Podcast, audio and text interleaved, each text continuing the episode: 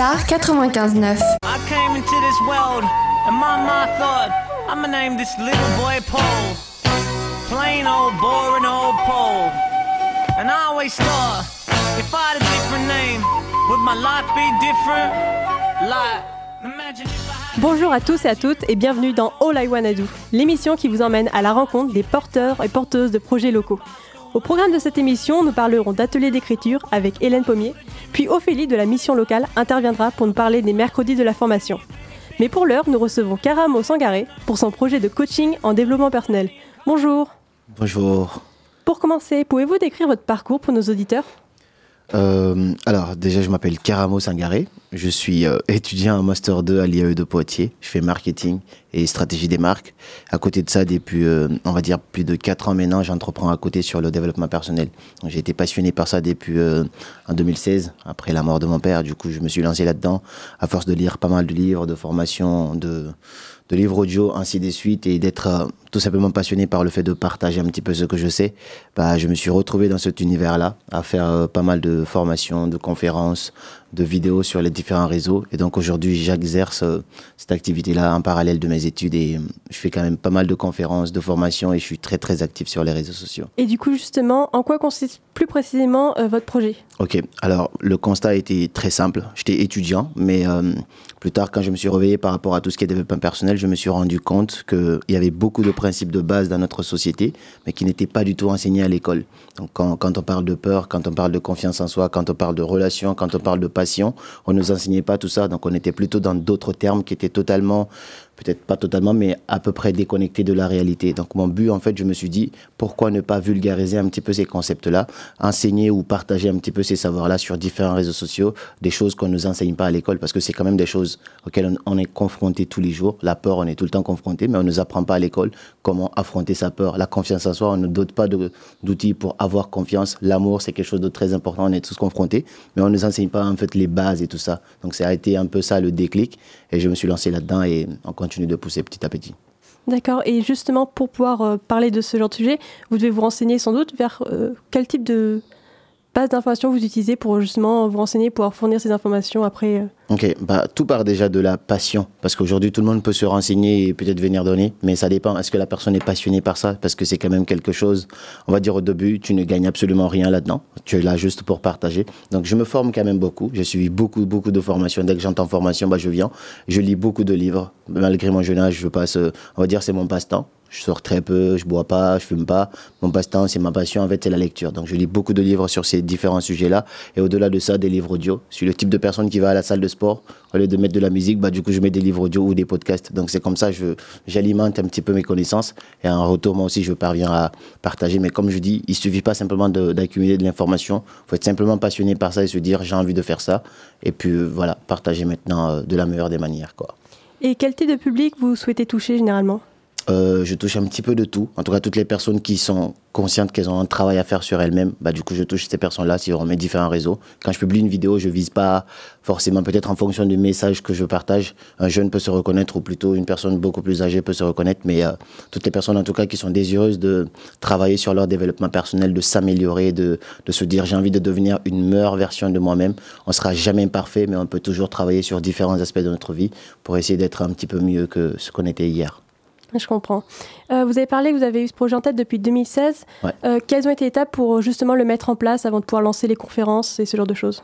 Ok, bah, en 2016, ça a juste été le déclic. C'est-à-dire qu'avant 2016, bah, j'étais un jeune, j'étais à la fac, j'étais en Guinée à l'époque, j'étais pas en France. Je savais pas du tout euh, quoi faire de ma vie à la base. Je voulais devenir ministre, c'était mon rêve. Et puis voilà, à force de découvrir du coup le développement personnel, j'ai commencé à me poser d'autres questions à propos de moi-même. Je me suis dit, peut-être que je suis fait pour faire autre chose. Et euh, j'ai commencé à entreprendre, j'ai créé une ONG. À la base, je voulais, je voulais même pas devenir coach. J'ai juste créé une ONG. Avec un ami, on a commencé à faire des conférences. Moi, j'étais modérateur. On invitait d'autres personnes à venir intervenir. Et un jour, bah, du coup, on a organisé une grande conférence. Mais le conférencier, il s'est pas présenté. Il y avait 200 personnes qui attendaient. On était obligé de prendre la parole ce jour-là, du coup, pour tenir en haleine ces gens-là. Et c'est la première fois que je prends la parole en public et que je, on a organisé la conférence. On a tenu la conférence. Je l'ai préparée en 10 minutes en amont et on a exposé. Et après ça, à la fin, il y a un inconnu qui est sorti de nulle part qui m'a dit Tu vois, mon petit, ce que tu viens de faire là, si tu continues de faire ça en une année, tu vas dépasser ton coach. Du coup, il y avait mon coach à l'époque en Guinée, c'était le seul qui faisait du développement personnel. Du coup, il m'a dit, tu vas le dépasser. Et euh, ça a commencé à titiller un petit peu dans ma tête. Je me suis dit, pourquoi pas? Mais j'ai pas pris ça au sérieux. Et du coup, euh, j'ai quand même continué à entreprendre petit à petit. J'ai écrit un guide sur le développement personnel. J'ai résumé un petit peu tout ce que je connaissais euh, sur ces sujets-là. J'ai commencé à vendre ça dans les universités. Donc, j'en ai vendu 10 000 exemplaires de ça en six mois. Euh, bah, j'ai pris cet argent-là parce que mon père, il était plus là, j'avais personne pour me financer. J'ai financé mes études pour arriver en France. Je suis arrivé en France, j'ai commencé à faire des études, mais le système, il était très dur ici parce que voilà, il faut se concentrer, il y a beaucoup de stress et tout ça. J'ai abandonné euh, tout ce qui est développement personnel, j'ai laissé ça de côté. Mais à un moment, bah, j'ai vu que je n'étais pas vraiment bien au fond de moi. Parce qu'on dit que pour être en paix avec soi-même, bah, le forgeron, il a besoin de forger. Le footballeur, il a besoin de jouer au foot. Et bah, du coup, moi, j'avais besoin de partager ce truc-là, mais j'étais seulement dans mes études. Donc, je déprimais limite. Et c'est là, du coup, en 2019 que j'ai acheté mon premier micro et je me suis mis je me suis mis à filmer. Du coup je me suis dit vas-y j'ai envie de partager un petit peu ça. Donc j'allais bosser au Futuroscope à l'époque. Je faisais euh, du vélo pour aller bosser. Et quand j'allais au Futuroscope j'avais un casque. Du coup j'écoutais des livres audio à l'aller et des livres audio au retour. C'était quand même long. Je faisais 45 minutes. C'est comme ça je me formais je partageais je me formais je partageais.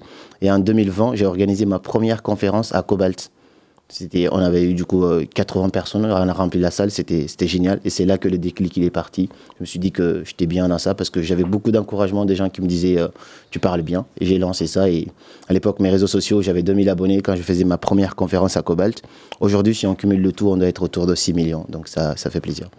Alors justement, vous êtes soutenu par la structure Pépite. Comment fonctionne votre partenariat? Alors, c'est pas un partenariat, étant donné que en 2019, je m'étais inscrit chez Pépite pour pouvoir être étudiant, entrepreneur, donc pouvoir allier les deux, parce que c'était pas simple. Du coup, il y avait une structure qui était là, qui allait nous encadrer pour faciliter cela.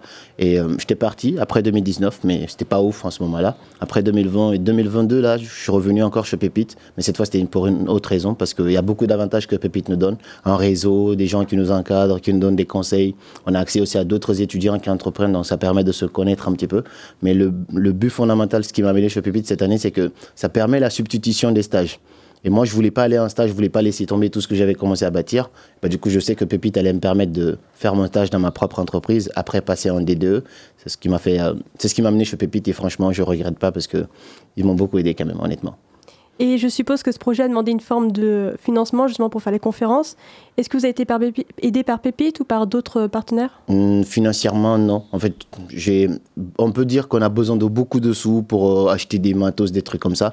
Mais je suis le type de personne qui a commencé petit et qui a construit ça au fur et à mesure. À l'époque, je filmais avec mon iPhone 7, donc j'avais des matos qui coûtaient euh, même pas 1000 euros. Aujourd'hui, si je cumule tout ce que j'ai en matériel, on doit être autour de 10 000 euros de tout ce que j'ai en matériel, comme tous ces micros-là, les, caméras et tout ça. J'ai à peu près tout à mon, à mon, à mon, à mon actif. Et j'ai aussi des gens maintenant avec lesquels je travaille. Je suis pas tout seul. Donc j'ai commencé tout petit, j'étais tout seul dans mon bateau. Et à force, on a construit un grand bateau. Et maintenant, je suis pas seul dans le bateau. Il faut d'autres personnes parce que sinon, ça va couler. Quoi. Alors justement, comment se passe en général une, une conférence ou une séance de coaching?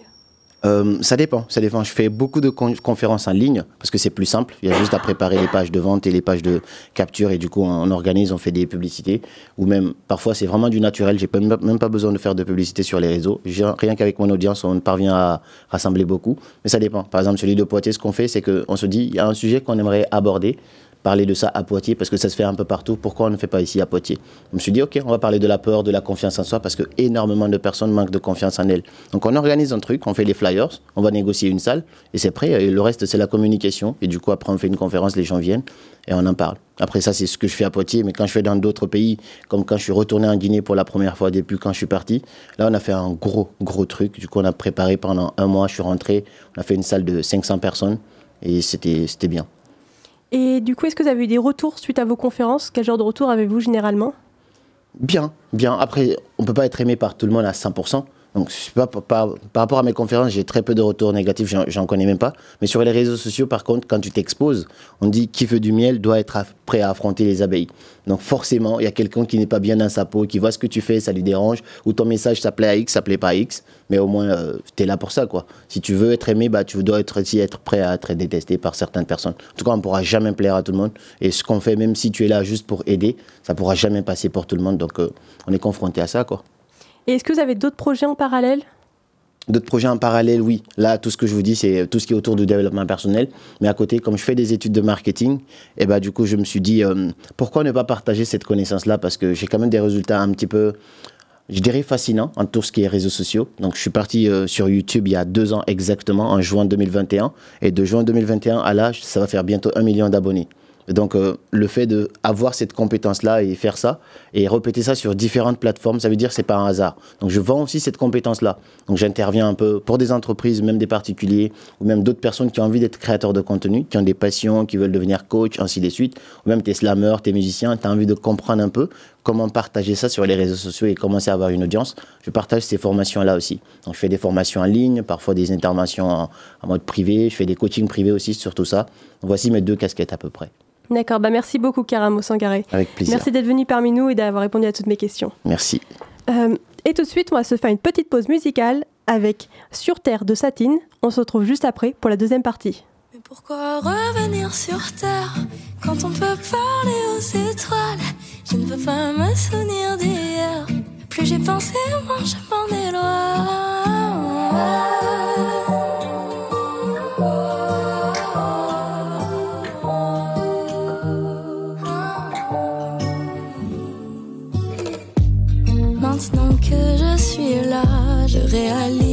C'était à ma portée. Plus personne près de moi.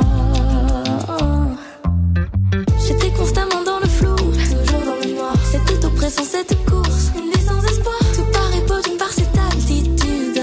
Je vous aperçois depuis les cieux.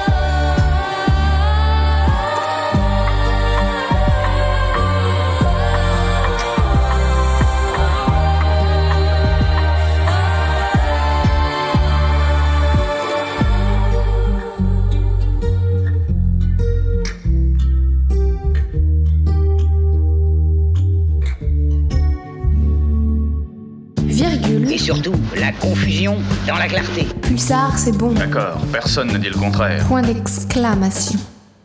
C'était Sur Terre de Satine et tout de suite, nous recevons Hélène Pommier. Bonjour. Bonjour. Euh, pour commencer, pouvez-vous nous parler un peu de votre parcours? Alors mon parcours est un parcours euh, éducation nationale. J'ai euh, passé euh, les concours euh, à la suite de mes études et je suis devenue professeure de français. Et j'ai été assez vite euh, nommée au lycée pilote innovant du Futuroscope, euh, près du Futuroscope à Poitiers, où j'étais enseignante de lettres pendant euh, 25 ans, 22 ans. Et du coup, je voulais vous demander en quoi consiste votre projet? Quel type de service proposez-vous? Alors, mon projet, c'est d'accompagner des collectifs, euh, que ce soit des collectifs en entreprise, en association euh, ou dans la territoriale, par exemple, hein, ou des collectifs dans des festivals, les accompagner par des ateliers d'écriture et des ateliers de création radiophonique. Et généralement, qu'est-ce qui compose ces ateliers d'écriture? Alors, qu'est-ce qui, qu'est-ce qui les compose ou, Oui. ou de quoi sont-ils faits Oui, de quoi sont-ils faits, si de vous voulez quoi sont-ils faits Alors, euh, suivant le public euh, auquel j'ai affaire, parfois c'est des gens qui sont très éloignés de l'écriture. Donc, euh, euh, je vais commencer par des, des, je sais pas, faire des listes, par exemple, ou écrire sans écrire. Vous voyez, euh, écrire avec son téléphone, écrire avec Google, écrire en rayant un texte, par exemple, pour en faire apparaître un autre. Et puis, euh, si j'ai un public plus aguerri à l'écriture, euh, là j'ai un projet pour l'année prochaine avec des gens qui vont s'inscrire sur euh, du volontariat, sur les thématiques de la trace et de l'effacement autour de la figure de Radegonde.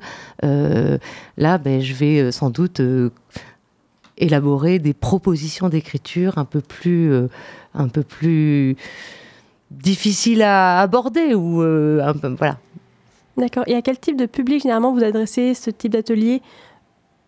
Alors les publics, je crois qu'on ne peut pas faire plus divers. J'ai travaillé autant dans le milieu médical, au, CHU de Blois, euh, au service de diabétologie, en faisant écrire ensemble soignants et soignés pendant euh, sept mercredis à la suite. Donc une équipe très interdisciplinaire du côté des soignants et puis des soignés qui ne se connaissaient pas, mais pour euh, modifier la- la- l'approche patient-médecin. Euh, patient personnel, euh, personnel hein, puisqu'il y avait aussi euh, la secrétaire, voyez, ça peut être aussi un public d'anciens rugbyman reconvertis en vendeurs de food truck à Toulouse, où cette entreprise, ils étaient 12 avant le confinement, ils sont passés à 23 après, avec l'explosion de la street food. Ils ne se connaissaient plus, ils avaient besoin de recréer du commun, de se re-rencontrer, de se rencontrer parfois. Et là, on a fait euh, des ateliers d'écriture, euh, des ateliers avec des outils d'intelligence collective, si vous voulez. Parfois, c'est l'écriture, parfois, c'est la facilitation graphique, parfois, c'est euh, le podcast radiophonique. Ça dépend. Donc, vous voyez des publics un- différents. Et puis, je peux travailler aussi avec des jeunes de, la protection judiciaire de la jeunesse qui sont en stage citoyenneté parce qu'ils ont fait des bêtises et ils ont besoin, par l'écriture, de. Enfin, ça leur est proposé par l'écriture de réfléchir un petit peu aussi à ce qu'ils ont fait, puis à ce dont ils ont envie pour la suite. Et puis, ça peut être. euh, voilà, des orthophonistes. Le département m'a m'a fait travailler auprès d'orthophonistes qui étaient euh, en isolement professionnel. Donc une quinzaine d'orthophonistes en isolement professionnel qui avaient besoin de reque- re-questionner les fondamentaux de leur, euh, leur métier, le pourquoi, le comment, re- re-questionner euh, le rapport euh, entre la vie professionnelle et la vie privée. Donc vous voyez, c'est très très divers. La, semaine prochaine, je vais travailler, euh, non dans 15 jours, je vais travailler auprès euh, du centre départemental de l'olympisme sportif pour travailler auprès de coachs et d'entraîneurs sur la manière d'appréhender l'environnement lors d'une compétition. D'accord. Et euh, est-ce qu'on peut vous dire que vos, ateliers peuvent euh, servir de complément au team building? Oui, ça peut être du team building. J'en ai déjà fait auprès de cadres du ministère de la Justice où effectivement, pendant une après-midi, ils avaient le choix entre canoë-kayak, euh, danse et puis atelier d'écriture. Donc voilà, un petit module de, trois heures. mais je dirais qu'aujourd'hui, il m'a semblé après le, après le Covid, après la, la crise qu'on vient de rencontrer, qui était une crise de l'éloignement et du repli euh, obligé, du repli obligé chez soi, euh, avec la mise en place aussi du télétravail, il y a besoin de se retrouver. Et c'est pas si facile de se retrouver. Évidemment, on peut se retrouver euh, dans un espace, ça y est, on retravaille ensemble, on se recroise à la machine à café, on refait des réunions ensemble. Mais finalement, le lien, euh, il est quand même abîmé. Et c'est vrai que j'ai la conviction que bah, aller faire euh, un jeu de team building ou aller faire du, du saut à l'élastique, c'est sympa, ça permet aux gens de se retrouver. Mais je pense que l'écriture met en. C'est un processus euh, d'écoute, de création. Euh, et de, de, de création de collectifs. euh, Enfin, quand on quand on fait un atelier d'écriture dans un groupe, il y a quelque chose de l'ordre de la confiance qui se retisse tout doucement et de la connaissance de l'autre qui se retisse retisse tout doucement. Et d'ailleurs les ateliers d'écriture c'est pas forcément autour de l'intime de l'émotion. Ça peut être euh, autour euh, du suspense du jeu. Ça peut être euh, vous voyez c'est pas des propositions d'écriture je, je demande pas aux gens de se raconter blablabla bla, hein, mais vous voyez c'est vraiment ça dépend du, du diagnostic posé quoi avec les clients potentiels D'accord. Vous avez aussi parlé de la mise en place de radio et de podcast. Est-ce que vous en pouvez en parler un peu plus justement? Oui, alors ça, euh, euh, pareil, j'ai une formation, je suis enseignement, anci- anciennement enseignante euh, formatrice pour les enseignants à la radio, à la web radio particulièrement. Et euh, là aussi, je pense que vous, savez de quoi je parle. La radio, il n'y a rien de plus collectif et de plus intime à la fois. L'intime parce qu'on entend sa voix de l'intérieur, et puis de collectif parce que la radio, ça ne peut pas se faire tout seul. On a une grille d'émission, on a une identité à travailler. Même quand là, on est, euh, on est ensemble, on est tous les quatre dans ce temps et cet espace à faire de la radio ensemble, à s'entendre, à s'écouter. Et euh, la radio, je la pratique alors à la fois dans, dans des festivals, notamment dans un festival de poésie, théâtre, où on a créé une radio il y a cinq ans. Je dis ça parce que j'ai un comparse technique. Vous voyez, la radio, c'est pas tout seul. C'est avec aussi les techniciens qui sont derrière, euh, derrière les consoles. Et là, on a, on a créé une radio qui s'appelle Radio Bulot et qui couvre le festival où les gens viennent. On fait des siestes sonores, on fait on fait euh, un, phonomaton. C'est un peu comme un photomaton, vous voyez, avec l'image, mais c'est un phonomaton, en fait, c'est avec du son. Et puis, euh, je peux accompagner, j'ai accompagné récemment des scolaires qui, euh, en première, souhaitaient faire des podcasts de révision sur les œuvres étudiées et sur les points de grammaire, vous voyez un podcast de grammaire, pas mal ça. Mais écoutez, ça les a beaucoup amusés, je pense qu'ils ont vu la grammaire autrement. Et est-ce que du coup vous menez ce projet seul ou vous travaillez en groupe? Alors, je mène ce projet seul. C'est un projet euh, voilà, que j'ai professionnalisé depuis cette année, hein, puisque avant j'animais des ateliers d'écriture de manière bénévole. Maintenant, euh, maintenant je, ne, je, ne, vis que de ça, je, peux dire, mais vraiment je faisais ça depuis longtemps. Euh, je le monte seul, je le mène seul et à la fois non. Je suis seule la plupart du temps quand j'interviens, sauf quand c'est à la radio et que j'ai mes, complices radiophoniques. Sinon, j'ai intégré une, en, termes de statut juridique, financier, administratif, j'ai intégré ce qu'on appelle euh, une CAE, une coopérative d'activité d'emploi, pardon, qui regroupe des entrepreneurs et entrepreneuses pour faire du collectif. C'est encore un maître mot. Enfin, c'est encore quelque chose qui me tient à cœur beaucoup le collectif. J'ai cette culture militante du collectif, que ce soit dans l'éducation, que ce soit dans, le travail. Et qu'est-ce que le fait d'être justement dans, un collectif, dans une coopérative, vous apporte justement en termes d'aide? Alors l'aide, elle est énorme parce que moi qui venais de l'éducation nationale, enfin on est complètement infantilisé en termes de, en termes d'accompagnement administratif, on sait rien faire, on ne sait pas trop comment la société fonctionne tellement on est pris en charge. Donc monter sa boîte après avoir été euh, prof, euh, bah, si vous êtes accompagné, enfin à moi d'avoir baigné là-dedans, ce qui n'était pas mon cas. Donc c'est une aide, comme je le disais, euh, juridique, hein, sécuriser ses relations clients. Euh, en termes de bah voilà les contrats euh, les, les, les, contrats les CGU je sais plus comment c'est les conditions générales d'utilisation les faire des devis faire des les factures avoir un logiciel commun avoir un comptable commun un, un accompagnement juridique aussi euh, enfin oui, ça je viens de le dire, un accompagnement euh, à la prise en main du logiciel commun, un accompagnement sur euh, comment communiquer sur les réseaux sociaux, comment capter aussi sa clientèle. Voilà, et cette formation, elle est, elle se fait toujours aussi de manière collective avec d'autres entrepreneurs, entrepreneuses qui travaillent dans des domaines mais complètement différents. Moi, j'ai fait mes formations avec un gars qui avait une trieuse de grains bio, alors que moi je fais des ateliers d'écriture, une autre fille qui faisait du home euh, quelqu'un d'autre qui faisait, qui était euh, designer web. Enfin, voyez, on rencontre des tas de gens différents. Quelqu'un qui faisait euh, de la cuisine aussi. Voilà. Bah, merci beaucoup Hélène Pommier d'être venue parmi nous et d'avoir répondu à toutes mes questions. C'est maintenant l'heure de la chronique de la mission locale et aujourd'hui nous sommes avec Ophélie. Oui, bonjour à tous et euh, merci de m'avoir invité aujourd'hui. J'espère que vous allez bien, que le soleil vous met dans une bonne dynamique et euh, pourquoi pas réfléchir euh, entre autres à avenir professionnel ensemble. Donc moi aujourd'hui je vais vous parler avenir professionnel. Je suis là au nom de la mission locale et de l'ERIP qui sont en fait deux structures qui accompagnent le public dans leur insertion professionnelle. Donc la mission locale c'est plus pour les jeunes et l'ERIP bah, c'est pour tout public, tout âge et toute situation. Et donc aujourd'hui, je vais vous parler de nos mercredis de la formation.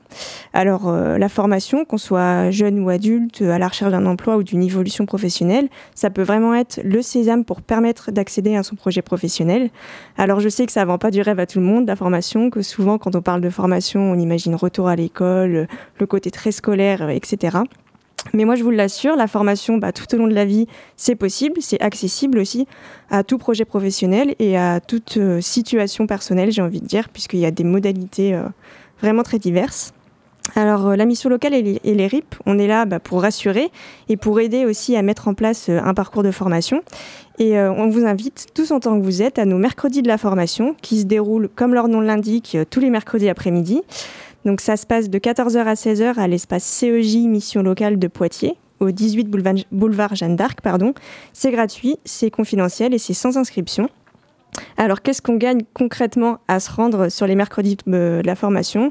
Bah, Tout simplement de la découverte, euh, des rencontres, de l'écoute, puisqu'il y a des professionnels de la formation qui sont présents et euh, qui vont être là pour euh, écouter votre projet et répondre à toutes les interrogations. Ils sont de tout le département et ils représentent un peu tous les secteurs d'activité, donc tertiaire, industrie, transport, santé sociale, bâtiment. voilà, je vais pas toutes les dire.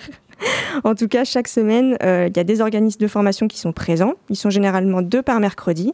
Cette semaine, par exemple, on a l'AFPA et Indigo Formation qui sont présents. La semaine prochaine, ça sera le Greta et l'Aftral. Et l'idée, euh, c'est que bah, chaque mercredi, tout public euh, peut venir. En soit, il choisit son mercredi en fonction de l'organisme qui est présent et du secteur qui l'intéresse, ou alors il vient peu importe le mercredi. Dans tous les cas, euh, les, professionnels qui sont sur place, ils sont capables de répondre à toutes les questions autour d'un parcours de formation et euh, de renvoyer vers le bon interlocuteur si besoin. Voilà, donc je vous invite à vous rendre sur le site web de la mission locale d'insertion du Poitou. Vous retrouverez euh, justement bah, un peu plus de détails sur ce que sont les mercredis de la formation et sur le, planning sur les prochaines semaines. Merci beaucoup pour cette chronique riche d'informations. All I Wanna Do, c'est déjà fini pour aujourd'hui. Je souhaite remercier nos invités, Caramo Sangaré, Hélène Pommier, Ophélie de la mission locale, ainsi que l'équipe technique de Radio Pulsar, avant de vous laisser sur Conséquences de Lovejoy. Bonne journée sur Radio Pulsar.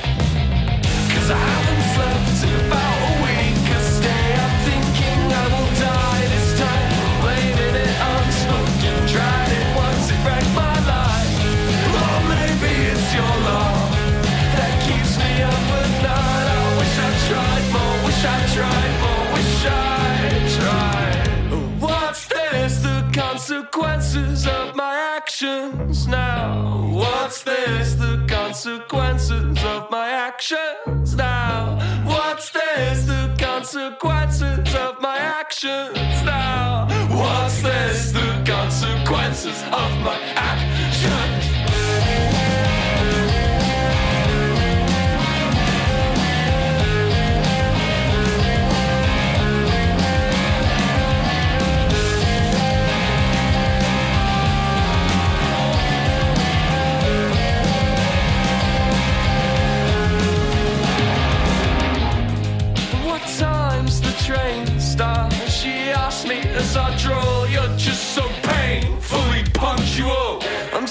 starting to get bored.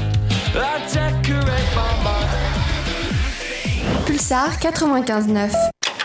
À quoi tu penses? Pulsar. Des sons de fréquence supérieure à ceux du spectre audible. C'est monstrueux. Les